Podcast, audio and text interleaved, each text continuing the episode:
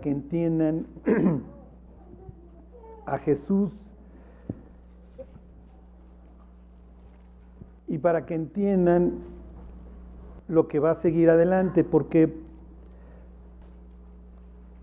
miren esta historia, y no, no los quiero confundir, tiene mucho que ver con nosotros, como se los he estado diciendo, en el sentido que nos parecemos mucho a la época que le toca vivir a Josías. ¿Por qué? Porque a Josías le toca a un Israel totalmente extraviado, en donde el paganismo está inmerso en la vida de los israelitas, como hoy en nuestro mundo, ¿no? Entonces, además confundimos cosas cristianas con paganas.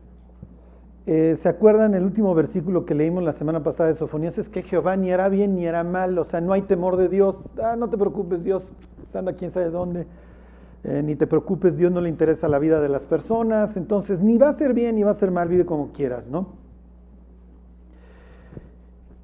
Eh, pero otra de las características, y esa la compartimos desgraciadamente eh, de manera ya muy cercana, es que los israelitas están destinados al juicio. Ha sido tal el daño o la maldad que vivieron los israelitas y que están viviendo que Dios no tiene otra más que borrarlos de su tierra y traer un juicio brutal. ¿Por qué? Porque una de las características de Dios, para nuestra desgracia, o nuestra fortuna, como lo quieran ver, es la justicia. Ajá. Entonces, desgraciadamente para Dios los pecados no prescriben. Lo que pasa, como dice don Salomón, es que por cuanto no se ejecuta la sentencia sobre el pecado inmediatamente, el corazón de los hombres se inclina hacia el mal. Porque como pecamos y no pasa nada inmediatamente, entonces pensamos que Dios no va a hacer. Y eso, mis queridos, lo narra el Salmo 50, en donde Dios dice, creías que de cierto sería yo como tú, pero no. Yo pienso de manera distinta y las injusticias aquí se pagan. Ajá. Ok. Entonces, cuando estudiemos el juicio que está la espada de Damocles sobre los israelitas, nosotros también este mundo ya no puede seguir viviendo lo que está viviendo, el tráfico de personas, la esclavitud de niños, el tráfico de órganos, lo que ustedes quieran, lo que, está, lo que se vive a diario. ¿Ok? Es natural que un Dios justo en su paciencia esté esperando que las gente se arrepientan, pero llega un punto en donde esto se acaba y se derrama el juicio. Y estamos a 15 minutos. Y la pregunta de los israelitas que amaban a Dios, ¿cuál creen que era? Si hoy Dios nos dijera, señores, voy a traer, voy a arrancar lo que dice Apocalipsis 6 en adelante, y ya no es que va a haber terremotitos aquí, terremotitos allá, ya voy a empezar a menear toda la tierra y voy a traer ahora sí enfermedades globales, y voy a traer una tercera guerra mundial, y voy a traer caos económico, y va a venir a gobernarlos el diablo. ¿Qué creen que pensaríamos nosotros? Las personas que aman a Dios, ¿qué pensarían? ¿Mandé? Sí. Y le diremos la misma pregunta que le hizo Abraham a, Dios antes de la destrucción de, de Sodoma. ¿Se acuerdan? Abraham está intercediendo por Lot y le pregunta a Abraham a Dios, ¿matarás al justo con el impío juntamente? Lejos esté del rey, del Señor de toda la tierra, el hacer tal cosa. El rey de toda la tierra le dice, ¿no hará lo que es justo? Entonces no los vayas, no vayas a matar a todos, no los vayas a arrasar a todos. Entonces, es la misma pregunta que nosotros hoy tenemos cuando el mundo se está desmoronando debajo de nuestros pies. ¿Sí me explicó? Ok, si Dios mañana se le ocurre lo que vamos a ver en Apocalipsis, porque es lo que vamos a estar viendo en próximas semanas, si a Dios se le ocurre mañana arrancar sus juicios, y se le ocurre que haya una plaga de ébola por todo el planeta o lo que ustedes quieran, estamos incluidos en la lista, vamos a sufrir las inclemencias del tiempo y se los adelanto. Sofonías usa una frase bastante ambigua y cita a Dios y dice, quizás seréis guardados. Hoy. Y miren, yo quiero que entendamos la historia, la vivamos en la vida de, Josías para que luego la transportemos, una vez que entendamos el contexto, la transportemos a nuestra vida. y esto nos permita entender el concepto este del arrebatamiento o del rapto. ¿Ok? Les voy a enseñar todos los versículos relacionados con el rapto, con el arrebatamiento. La palabra en griego es harpazo, ¿ok? Que sí implica arrancar algo. Bueno, pero antes les voy a enseñar esto de las alusiones bíblicas, ¿se acuerdan? De las, de las pistas. Porque aquí la va a usar Sofonías.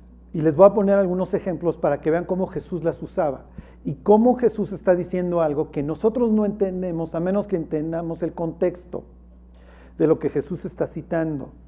Ok, fíjense, entonces la semana pasada nos quedamos en el 12. Acontecerá en aquel tiempo, ahí está en Sofonías 12, 1.12, perdón. Y miren, lo que pasa es que los privilegios traen responsabilidades. Aquí está el templo, no era este el templo, ¿ok? Pero aquí estaba, este es el de Herodes, ¿ok? Este sería el templo que reconstruyeron este Zorobabel,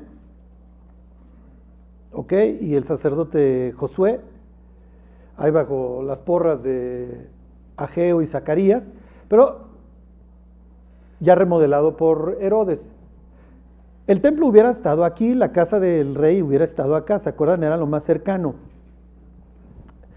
La casa del rey estaba hasta arriba y, iba descendiendo. Por eso es que don David ve a la doña bañarse en alguna de estas casas, en la azotea, porque él puede ver desde allá arriba. ¿Ok? Betsa, ¿te subiste a propósito? ¿Sí sabías que ahí estaba el rey o no? Ya en el cielo le preguntarán, oye, mi Betsa, ¿qué onda? ¿Sí o no? Es broma, porque en el cielo nos van a valer nuestros pecados, ya no los vamos a recordar. ¿Ok? Pero bueno, el caso es que el templo tiene lámparas. Y aquí Dios va a hacer alusión a las lámparas del templo, como si los ángeles salieran del templo con sus lámparas a revisar, porque estás muy cerca del templo, nada más me asomo a ver cómo estás viviendo, y obviamente los israelitas están viviendo nefasto. Ok, entonces, ya para que entiendan qué les está diciendo Sofonías, dice, acontecerá en aquel tiempo que yo escudriñaré a Jerusalén con linterna, la, palabra es, eh, en el original es este, en plural, ¿ok? Y castigaré a los hombres que reposan tranquilos como el vino, como el vino asentado, los cuales dicen en su corazón, mira, Dios ni hará bien ni hará mal, o sea, haz lo que se te pegue la gana, ¿ok? Es lo que impera hoy, Jehová ni hace bien, entonces hay ausencia de temor. Y luego dice, versículo 13, por tanto serán saqueados sus bienes y sus casas asoladas. Edificarán casas, mas no las habitarán. Plantarán viñas, mas no beberán el vino de ellas. ¿Ok? ¿Por qué? Versículo 14, porque cercano está el día grande de Jehová, cercano y muy próximo. Ok. Sofonías está citando a otro autor, Sofonías está citando a otro profeta. ¿Quién se acuerda? ¿Alguien se acuerda de casualidad quién está citando? Ok, váyanse al libro de Amós. En el YouTube hay uno de los videos que dice el rey Jeroboam y el profeta Amós. Por favor, repásenlo. Es el pasaje que está citando y obviamente se está basando en el Sofonías. Y esto es muy importante para que ustedes entiendan que los escritores bíblicos van tomando de los anteriores. ¿Qué implica? Que le dan, le dan autoridad, si me explico? Le dan autoridad al escritor anterior y por eso la citan. Y por eso hacen la cita. Jesús prácticamente nunca va a decir nada nuevo, simplemente se va a dedicar a citar la Biblia. ¿Ok? Cuando ustedes entiendan que esta es la forma en la que enseña la Biblia a Jesús, les va a ser mucho más fácil ir a buscar qué es lo que está diciendo. Ahorita les, voy a poner unos ejemplos, ¿ok? Entonces, ¿qué les dije? Ok, para que cuando lleguen al cielo, ¿se acuerdan? No vayan a decir, ay, amor, amor 101. No, no, no, soy amor, este, mi libro estaba en la Biblia. Ay, no le hagas. ¿Ok? Amos quiere decir peso, ¿se acuerdan? Porque sobre el profeta este hay un peso muy especial. Déjenme ver si tengo un mapa por aquí. Ok. Amós es del sur y lo manda Dios al norte a predicar. Y lo manda Dios al norte en una época de mucha prosperidad económica porque se habían juntado con los fenicios a través del matrimonio de Acab con Jezabel. ¿Se acuerdan? Jezabel era la hija de uno de los reyes fenicios y entonces ya participan en las rutas comerciales, están podridos en dinero, les está yendo bien y además Dios está teniendo misericordia de ellos ¿ok? Y les devuelve parte del territorio que estos sirios, no asirios, los sirios les habían quitado, los asirios todavía no pintan tan grandes. Y entonces los israelitas del norte, que se la viven adorando estos toros, etcétera, no es que adoraran al toro, el toro era donde se paraba el dios, en este caso el dios Baal, ¿ok? El caso es que están felices adorando a sus faunos, ¿se acuerdan? A los Sairim, y le está yendo bien de machaca. Y entonces Dios manda un profeta del sur, no, no toma uno del norte porque ser profeta en el norte era mal visto. ¿Ok? ¿Por qué? Porque los profetas eran unos vendidos. Ok, y entonces tiene que tomar uno del sur y este del sur va y proclama este mensaje. Y una de las cosas que les dice es esta, 5.11. Ahí están, Amos. Amos, ¿se acuerdan que hay una carga sobre él, hay un peso? Y entonces les dice, por tanto, puesto que vejáis al pobre y recibís de él carga de trigo, edificasteis casas de piedra labrada, mas no las habitaréis. Plantaréis hermosas viñas, mas no beberéis el vino de ellas. Ok. Y se acuerdan de la caída del reino del norte. Vinieron luego, unos años más tarde, los asirios el primero que sale con sus expansionismos, que es como el fundador de la segunda oleada de los asirios, del imperio neoasirio, Don Tiglat-Pileser. Y Don Tiglat-Pileser viene y arrasa todo lo que es el norte de Israel. Y luego iban a venir las tres S, ¿se acuerdan? Salmanasar, Sargon y Sennacherib, que van a arrasar con todo el territorio de, del norte. Y luego ya Sennacherib viene y te agarra todo el occidente. No alcanza a conquistar Jerusalén, ¿se acuerdan? Sennacherib, gracias a la fe de un rey que se llamaba Ezequías. El caso es que a los del norte se los lleva el tren. ¿Ok? Y se cumple la profecía de Amós que estos tipos están ricotes y cuando voltean ya lo perdieron todo. ¿Por qué? Porque están confiando en que tienen dinero y como tienen dinero, entonces yo creo que Dios me está bendiciendo. Pero acuérdense, el dinero puede venir de la bendición de Dios o la bendición de quién? Pues sí, como le dijo a Jesús, todas estas cosas me pertenecen y al que yo quiero se las doy. Ok. Cuando, cuando Sofonía sale con la embajada de citar al profeta Amos, ¿qué le está diciendo al reino del sur? Exactamente lo mismo. ¿Y qué les está diciendo? Así como a estos se los llevó el tren, ¿qué creen que les va a pasar a ustedes que están en la misma circunstancia? Sucede que ahorita, eh, justo en la época de Sofonías, los asirios se vinieron abajo. 200 años de masacres es lo que dura más o menos un imperio tan malo y tan dañado. Finalmente cae, te deja de llegar los cobradores de la hacienda asiria, que obviamente cobraban para mantener sus ejércitos tan grandes, pero como cualquier otro imperio se pudrieron, tenía una burocracia gigantesca que no había fondo de dinero, les suena conocido que les alcanzara. O sea, dice, ya se robó tantos millones, ¿para qué quiere tantos? O sea, pueden ser siete generaciones de borrachos que no les va a faltar. Así eran los asirios. Cualquier similitud o es mera coincidencia, ¿ok? Los asirios, los burócratas asirios se parecían a algunos de otros países en donde no hay llenadero. Y finalmente, obviamente, quebraron. Quebraron, pues no había hígado que aguantara este, tantos ríos de alcohol, se pudrieron. Y todos los pueblos de alrededor, ya lo veremos, los elamitas, este, obviamente los babilonios al sur, etcétera, se hartan, los medos, y los arrasan y ya no vienen los cobradores de impuestos y entonces estoy podrido en dinero, yo creo que Dios me está bendiciendo, sigamos adorando a Baal y a todos estos dioses de la fertilidad, muchachos. Y Dios dice, no, mis cuates, ustedes eran esclavos patarrajadas, yo los traje a esta tierra y ya me la contaminaron y los voy a largar. ¿Ok? Cuando, cuando Sofonías les dice eso es, toma nota porque así les fue a los del norte. Es una especie de cuando vean las barbas de tu vecino cortar. ¿Ok? Digo, yo lo hubiera puesto tal cual, yo hubiera puesto ese proverbio en la Biblia, pero bueno, este, todavía no existía o no sé por qué no lo puso don Sofonías. Ok, les voy a poner algunos ejemplos. A ver, váyanse a, eh, Mateo 21. Y me voy a regresar otra vez al templo. Ahora sí, en la época de Herodes va a estar Jesús ahí predicando en el templo. ¿Ok? para que ustedes vean esto de las alusiones bíblicas. Luego los rabinos le llamaron a esta técnica remes, que quiere decir pista, exactamente, te implico algo. Y es como el ejemplo que siempre les doy. Va la muchacha con el pastor y le dice, ay pastor, estoy enamorada de fulano, ¿usted cree que es un buen... Usted, ¿eh? por favor, diríjanse así de esa manera, ¿no? Cuando se vayan a dirigir a mí. Este, ¿Tú crees que ese es un buen este, candidato? Y le dice, árbol que crece torcido. Y ya no le añade nada más. Y sale la muchacha y dice, ¿qué te aconsejó? Que es un tipazo. No, no es lo que te dijo. Te dijo árbol que crece torcido, jamás su rama endereza.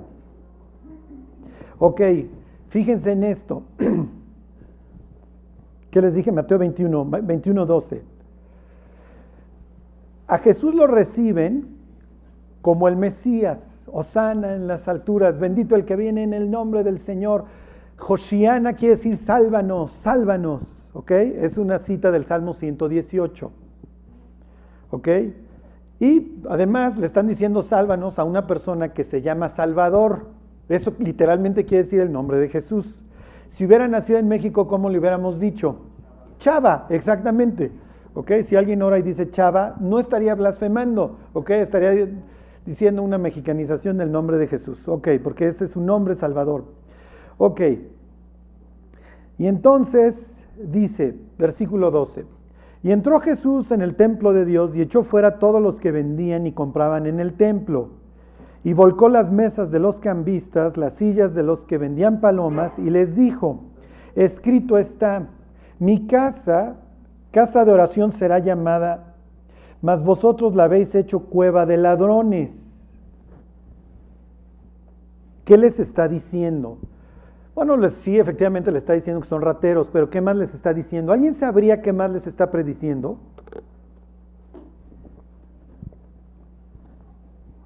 Hay un autor que se llama Reza Aslan, sale en la tele, tiene un libro que se llama El Celote y pinta a Jesús como un celote, un revolucionario, un Che Guevara de su época, un tipo que quiere quitar a base de espada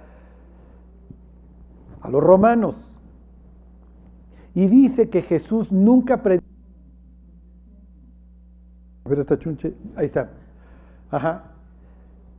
Y cuando Jesús dice, porque te rodearán con vallado y te sitiarán y te estrecharán y te matarán a ti y a tus hijos dentro de ti por cuanto no conociste el tiempo de tu visitación. Cuando está prediciendo la destrucción de Jerusalén, él dice que eso fue una añadidura posterior para que dijeran que Jesús lo había predicho. Este autor, digo, con el perdón que me merece, si algún día lo conocen, regálenle una Biblia a ver si la lee. Y de paso, cómprense una ustedes también, si se puede, ¿ok?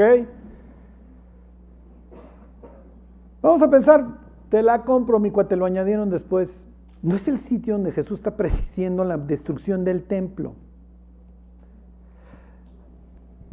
Así como Amós le dice a los del norte, se los va a llevar el tren y van a tener sus viñas, que era un símbolo de estatus, ¿se acuerdan? La viña, el aceite y el vino. Luego Sofonías lo toma y dice, muchachos, nos va a cargar el tren y hago una cita textual para que vean. Así era como se implicaba en la Biblia. Jeremías 7:11 dice, mi casa, este, dice, vosotros la habéis hecho cueva de ladrones. Y 7:12 dice, vayan a Silo y vean lo que hice en Silo. Ok, ¿alguien sabía, alguien sabe qué había en Silo? ¿Cómo no van a saber qué había en Silo? ¿Eh? Exactamente. Ok, métanse al YouTube, también hay toda una de Silo, ok, para que vean el tabernáculo y todo esto. En Silo estaba el tabernáculo, ¿no se acuerdan? En la época de Elí y sus hijos, la época de Samuel. Y el tabernáculo es arrasado. Los judíos piensan, nunca el tabernáculo va a ser arrasado. Aquí habita Dios y Dios se quita de en medio y los arrasan. Cuando Jesús dice, mi casa será llamada casa de oración, es una cita de Isaías, pero ustedes la convirtieron en cueva de ladrones, los fariseos entienden perfectamente que les está implicando que el, el templo va a ser destruido. Es lo que les está diciendo. Fíjense otra implicación. Versículo 14. Vinieron y vinieron a él en el templo ciegos y cojos y los sanó. ¿Qué versículo de la Biblia está actuando Jesús? ¿Qué está diciendo el autor de Mateo? Jesús es el Mesías, ¿por qué? ¿Mande? No, muchas veces Jesús la va a hacer de Eliseo, ¿eh? Isaías qué? No. Isaías 35. Jesús muchas veces cita la Biblia, muchas veces la implica y muchas veces la actúa. Aquí la está actuando y el autor nos está diciendo, este es el Mesías. ¿Por qué? Porque cuando viniera el Mesías, el ciego verá y el cojo brincará como un ciervo. Y entonces, ¿cuáles dos utiliza Mateo 21, 14? El tullido y el ciego. Además, además, esto es una chulada, de que cuando David conquista la ciudad de los jebuseos de Jerusalén, le dice el rey de los jebuseos, aunque, tus aunque mi ejército estuviera hecho de qué? cojos y ciegos. Y en el Evangelio de Juan, ¿a quiénes sana Jesús? Oh, a un cojo y a un ciego. Y arma, se arma un mitote por la sanidad de ambos. ¿Quién conquistó Jebús? David. ¿Quién es entonces Jesús? ¿El hijo de quién? Ya ven cómo hay en un solo versículo una cantidad de información que ustedes en el 2018 conocerán, porque yo sé que ustedes apagarán su iPad. Ayer estaba yo dando una plática en una escuela y se las voy a traer la próxima semana, sí, porque además ya junté la información, ya tengo las citas, los tengo que apabullar. Ocho horas y media pasamos en promedio diarias frente a una chunche de estas, frente a una pantalla. ¿A qué hora meditamos? a qué hora pensamos. ¿Ok? Bueno, entonces ya que el autor de, Mateo nos dice, cuando Jesús les dice, miren mis cuates, ustedes acaban de hacer un antro de mi casa, así como Elí y sus hijos, Elí no, pero sus hijos habían hecho un antro de Silo, también los voy a destruir a ustedes. Y además, fíjense mis cuates, que yo soy el Mesías y si la gente me está diciendo el Mesías, qué bueno que me lo diga, pues no están viendo lo que estoy haciendo en pleno templo con cojos y ciegos. ¿No les suena a Isaías 35? Y los fariseos de aquel entonces hubieran dicho, y nosotros no tenemos el pretexto del iPad y de la tele, muchachos. Mm. Nosotros sí nos la sabemos. Versículo 15, esto es cada vez más interesante. Pero los principales sacerdotes y los escribas Oh, los escribas, estos se deben de saber la Biblia y deben de saber esto de que cuando viniera el Mesías, capítulo 35 de Isaías, los ciegos verían la luz y el tullido saltaría como un ciervo. Y si de repente tienes una cantidad de tullidos brincando por el templo, Dios te está mandando un mensaje muy claro. Ok, dice versículo 15, pero los principales sacerdotes y los escribas, viendo las maravillas que hacía, le hace a los ciegos viendo y a los muchachos aclamando en el templo y diciendo, Osana al hijo de David, bendito el hijo de David que sana ciegos y cojos, menos el número que pensaste, sí es cierto, esto es Jebús, ¿va? Mm, ok. Y además Salmo 118 es el que cantaban en la Pascua, que dice precisamente, sálvanos Señor, sálvanos. Le dijeron, versículo 16, ¿oyes lo que estos dicen? Jesús les dijo, sí, nunca leíste, de la boca de los niños y de los que maman perfeccionaste la alabanza. Versículo 17, y dejándolos, salió fuera. Entonces llegan y se quejan de él y le dicen, te están diciendo el Mesías. Y Jesús casi casi les dice, pues no ven bola de brutos lo que estoy haciendo con cojos y ciegos. Y entonces Jesús empieza otra vez con esto de árbol que crece torcido. Les dice, ¿qué nunca leyeron el Salmo? Que dice que de los niños y de los que me aman perfeccionaste la alabanza. Y luego, entonces, y luego se voltea y los deja. Y ya no le alegan nada. ¿Por qué? ¿Qué les dijo Jesús en pocas palabras? Les dijo que cerraran la boca. Y que ellos eran los enemigos de Dios y que por eso lo iban a matar. Es todo lo que les está diciendo. ¿Qué salmo está citando Jesús? El 8. Espero que no hayan tenido que ver los pies de página. Váyanse al, al Salmo 8 para que vean todo lo que se están diciendo entre líneas.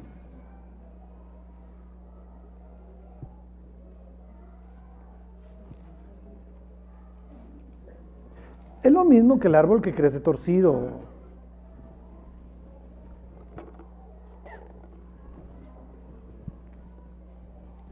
Nunca leyeron, ahí está el 8.2. Ahí están. De la boca de los niños y de los que maman fundaste la fortaleza. ¿A causa de quién? A causa de tus enemigos, ¿para qué? Por eso Jesús les da la espalda, porque les acaba de decir que se callen. Nada más que se los dijo quitándose un guante blanco y dándoles así. ¿No ves lo que están diciendo? Y Jesús casi casi en vez de decirles, ¿no están viendo muchachos? Les dice, oigan, nunca leyeron que a causa de los niños, que son los que me están aclamando, y de los que maman, Dios fundó la fortaleza, y se voltea y se va. Y entonces ellos terminan la frase, árbol que crece torcido, jamás su rama endereza, en este caso, para hacer callar a los enemigos. Nos acaba de callar. ¿Ustedes creen que no lo iban a intentar matar? Obviamente los fariseos, para no armar un mitote con Roma, no quieren matar a Jesús durante la Pascua, y es lo que dice el Nuevo Testamento.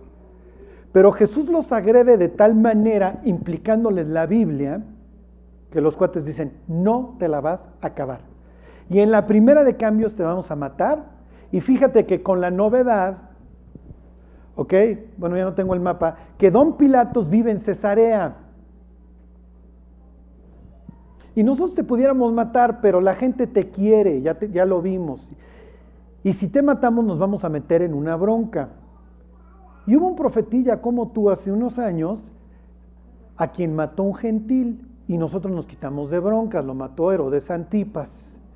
Y con la novedad, mi Jesús, que don Pilatos deja Cesarea, el puerto rentable que había hecho don Herodes, un templo, un, templo, este, un puerto increíble, y durante las Pascuas viene para acá porque sabe que nos llegan nuestros este, sentimientos independentistas de Egipto. Y no, no te queremos matar ahorita, pero no nos viene mal usar a un gentil. Sí entienden todo como, o sea, pensándolo bien si te matamos ahorita, porque lo iban a matar ellos mismos. Pero vemos que la gente te sigue y te recibieron como el Mesías. Y nosotros no vamos a pasar a la historia como los que matamos al Mesías. Entonces vamos con Pilato y ahora van a entender la historia. Van con Pilato y le dicen, mátalo. ¿Y Pilato qué les dice? ¿Qué es lo primero que les dice Pilato? Mátenlo ustedes. ¿Y qué le contestan? Nosotros no tenemos autoridad. Y Pilato, Pregúntenle a Esteban, muchachos, que en unos meses no va a ver lo duro sino lo tupido. Pregúntenle a la mujer sorprendida en adulterio. ¿Sí me explicó? Porque además los romanos se mataban entre las gentes de sus propios pueblos. Lo único que querían era que la colonia diera lana y que no hubiera mucho mitote. Los romanos eran lo más pragmáticos sobre la tierra. Entonces Pilato les dice, mátenlo ustedes. ¿Sí me explico? Y ahí está la urgencia de que lo mate un gentil. Y Pilato sabe que lo están usando. Y entonces cuando Pilato lo quiere zafar, porque además no quiere que lo usen, no es buena propaganda para un gobernador romano que se deje mangonear por el pueblo conquistado, Le dice a Jesús, mira mi cuate, te voy a liberar, pues ya bájale. No, y entonces Jesús no le contesta. ¿No sabes que yo tengo autoridad para matarte? ¿Y qué le dice Jesús? Ninguna autoridad tendría si no te fuera dada de arriba. En pocas palabras, lo que le está diciendo, te están usando, Pilato. Y entonces Pilato se enchila y sale y les dice, no encuentro delito en este hombre, ahí les va de regreso, ahí les va su rey de regreso, porque me están usando, ya me lo dijo él. Y será lo que ustedes quieran, lo que ustedes le estén achacando, pero este cuate no es ningún celote, ya se los devuelvo, porque además no quiero que me estén usando. Ah, no, pues vamos a ir a Roma y te vamos a acusar porque Él se hace rey, eres tú el rey de los judíos, tú lo dices. Y de repente le llega la notita a la esposa de la esposa de Pilatos, señora, sean oportunas, ¿a qué hora le llega la notita? ¿Se acuerdan? No tengas nada que ver con este justo, porque he padecido de él en sueños toda la noche. Y Pilato diciendo, bueno, ahora mi vieja me manda el papelito, me lo hubieran mandado antes y ni le abro la puerta a estos cuates. Y entonces, ¿qué es lo que hace Pilatos? Yo, ¿se lo están echando ustedes, mis cuates? Yo nada más porque me amenazaron que van a ir a Roma. Finalmente sí me lo iban a expulsar al don Pilato, ¿eh? me lo iban a mandar a las Galias el resto de su vida. Porque ya había tenido dos que tres este, tropiezos y no me acuerdo si fue Tiberio el que me lo larga a las Galias, porque luego sí me lo vuelven a ir a acusar de que hay mitote y me lo largan. Tenía miedo, obviamente, Pilato, que era un desgraciado, de que lo fueran a acusar y entonces dice, hijo, me usaron y se salieron con la suya estos cuates. A Pilato le vale, ¿eh? Pilato ni crean que se convierte, a Pilato le vale, le choca todo este manejo político y de que lo estén usando cuando pues es un rebelde, mátenlo ustedes, no, mátalo tú. No, mis cuates, ¿por qué quieren que yo les haga el trabajo sucio? Sí, porque este cuate lo sigue la gente, la gente lo ama, la gente lo quiere. Ahí nació el cristianismo. Les pongo todos estos ejemplos para que ustedes vean cómo la Biblia se está implicando continuamente a sí misma. El autor siguiente le da autoridad al anterior, pero no solamente eso, toma sus frases para dar un mensaje mucho más amplio. ¿Ok? Les pongo otro ejemplo. Jesús está expulsando demonios y entonces dicen, por el príncipe de los demonios, echas tú fuera a los demonios. Y se voltea a Jesús y les dice, ¿y sus hijos por quién los echan? Mas yo, si por Dios echo a los demonios, entonces dedo de Dios es este. ¿Qué está citando Jesús? ¿Dónde aparece el dedo de Dios?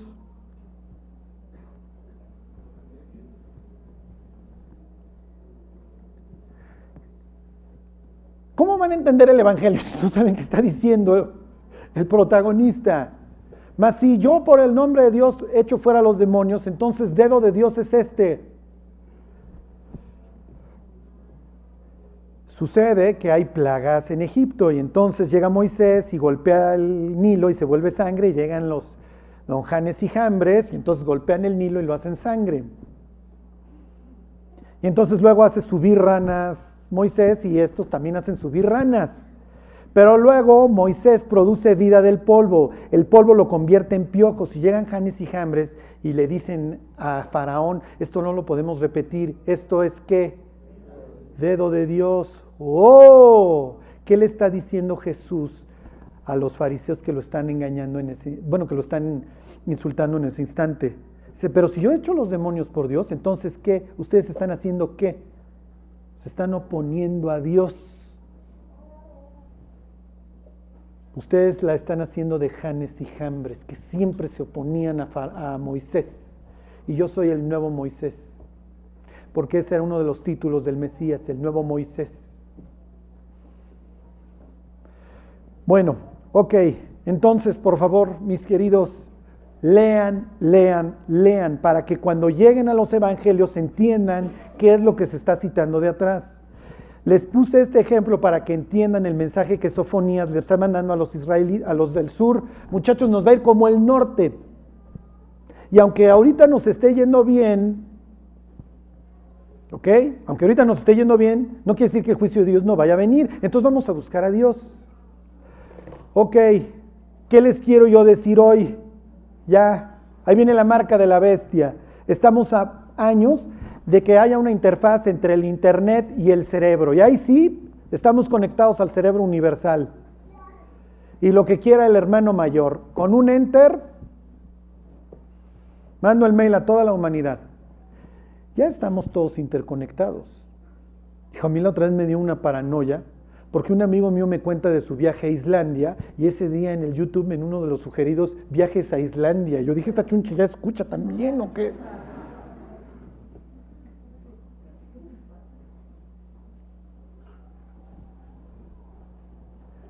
Hay un video de terror que me enseñó la otra vez un amigo. Él no cree en todas estas cosas, pero me dice, en China va a haber una cámara por cada tres personas y son un chorro de chinos.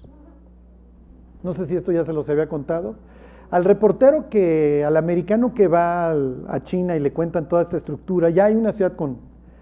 Entonces le dicen, escápate y vas a ver en cuántos minutos te agarramos. Y entonces obviamente en una estación de camiones donde este cuate ya se quiere pelar, a los minutos de salir de la estación de policía ya lo pepenaron. ¿A dónde escapas? No hay a dónde ir.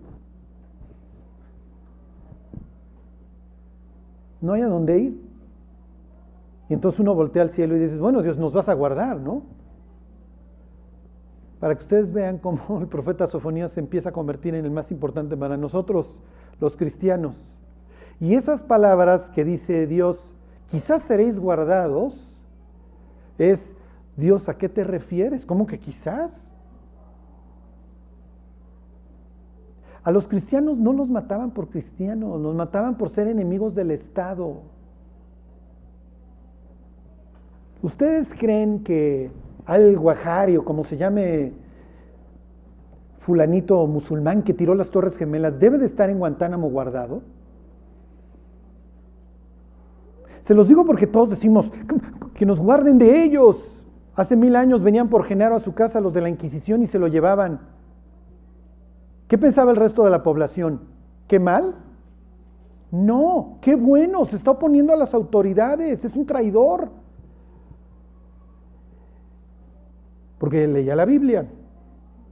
Pero obviamente ese no es el cargo, el cargo es brujería, el cargo es conspiración, el cargo es lo que ustedes quieran.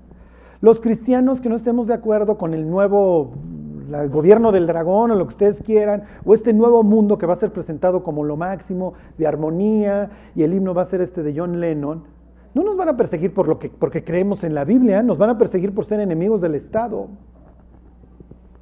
Sofonías quiere decir Dios guarda, y si Dios guarda, mm, ok, entonces me interesa lo que me tengas que explicar, Sofonías, porque yo estoy viviendo una época igual en donde la espada de Damocles está encima. Sofonías, dime qué va a pasar con los creyentes, con los que realmente gemían por el pecado que estaba viviendo Israel. ¿Los guardaron cuando les cayeron los egipcios y luego los babilonios o también fenecieron?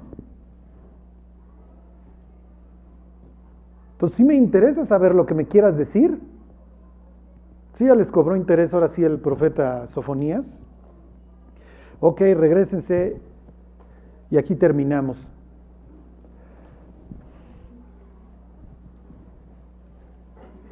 La Biblia dice que las riquezas son para el rico como unas murallas en su imaginación, lo mismo que para Israel. Las murallas, la próxima semana les traigo una, puerta, cómo eran las puertas en, en las fortalezas, todo lo, todo lo que había, ahí estaba el gobierno, ahí estaban las bodegas, etc. Era lo que más tenías que cuidar.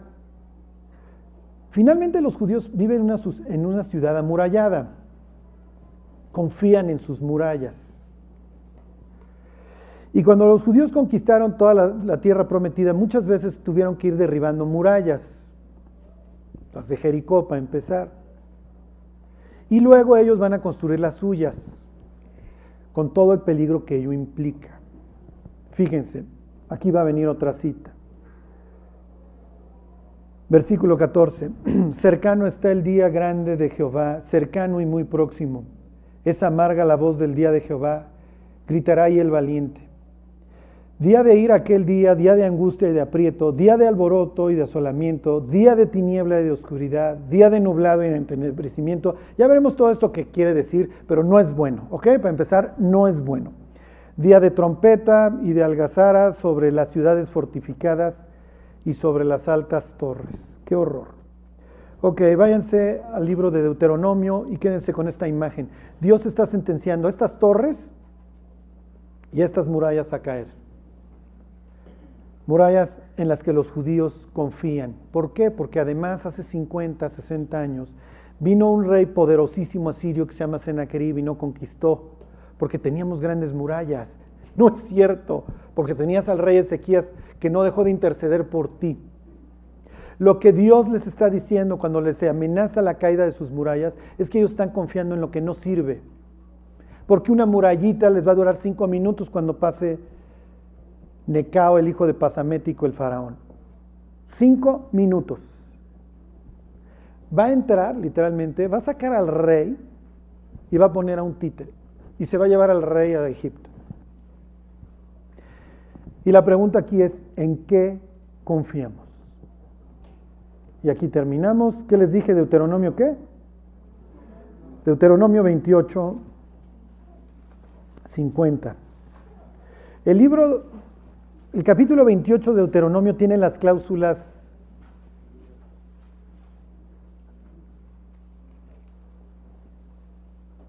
lo que nosotros llamaríamos penas convencionales.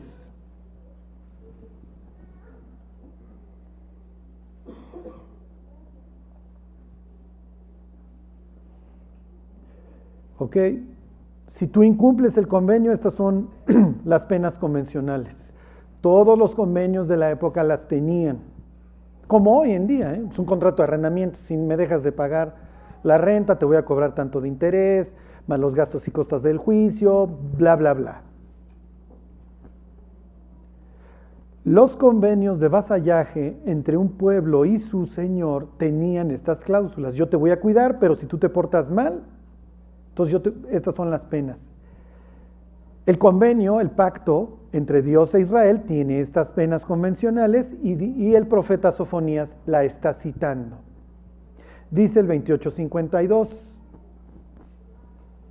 Bueno, a ver, les leo como que el, váyanse 28.1.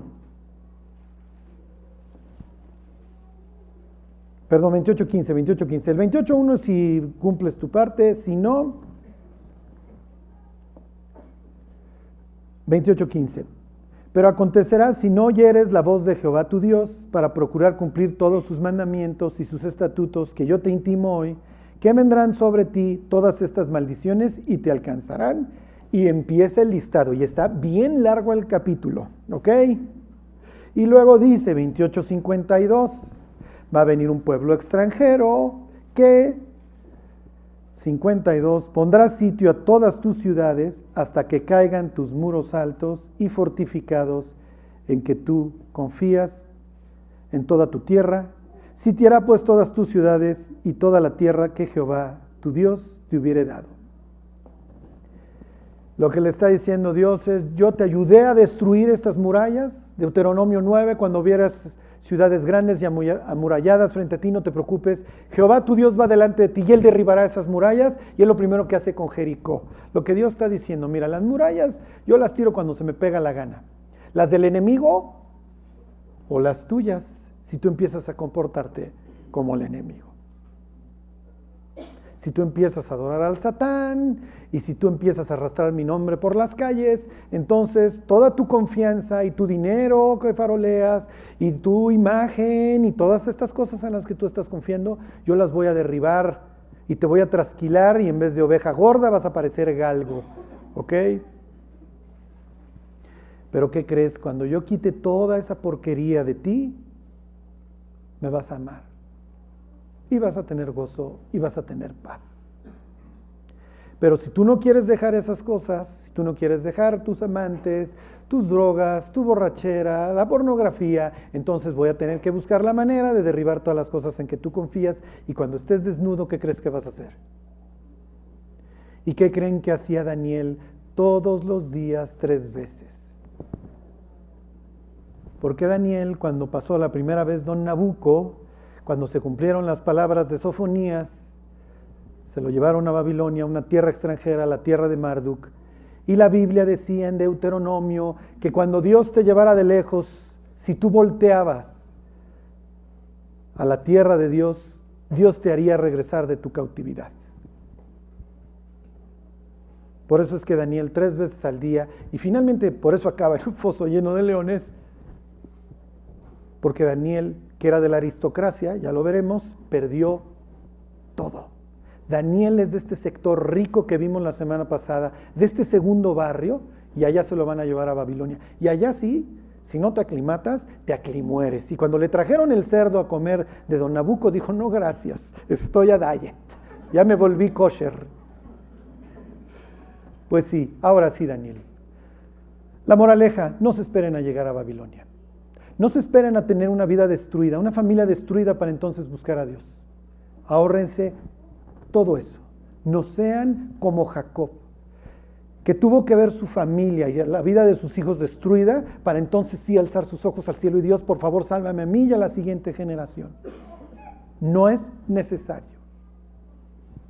Y como lo veremos la próxima semana, Jesús va a tomar una cita literal del libro de Sofonías en el Sermón del Monte. Si tú eres humilde de corazón y si tú tienes ganas de seguir a Dios, la implicación es que Dios te va a guardar. Bueno, si todavía hay torres, si todavía hay muros en los que estás confiando, no sirven. Dios nos los tumba en cinco minutos. Es que Charlie, si yo trabajo mucho y si yo me esfuerzo, entonces voy a tener muchas cosas. No es cierto. Un cáncer tira todo. Cualquier fortuna la raza. Me volví, dice Salomón, y vi bajo del sol que no es de los ligeros la carrera, ni de los fuertes la guerra, ni de los sabios el pan, ni de los prudentes las riquezas, ni del elocuente el favor, sino que ocasión y tiempo suceden a todos. No crean que por ser inteligentes van a ser ricos. ¿Cuántas gentes inteligentísimas conoces que son pobres? ¿Cuántas gentes brutísimas conoces que son ricos? Es mejor confiar en la mano de Dios. Bueno, vamos a orar y nos vamos. Dios, te damos gracias por recordarnos que no somos dueños de nuestros caminos, Dios. Que vivimos a un latido de distancia de la eternidad y que si hoy nuestro corazón late es porque a ti, así tú lo quieres, Dios. Te pedimos que nos guardes y nos enseñes cómo nos debemos conducir en estos tiempos. Bendícenos, Dios, y ayúdanos a hacer un testimonio para un mundo que está cada día peor. Te lo pedimos, Dios, en el nombre de Jesús. Amén.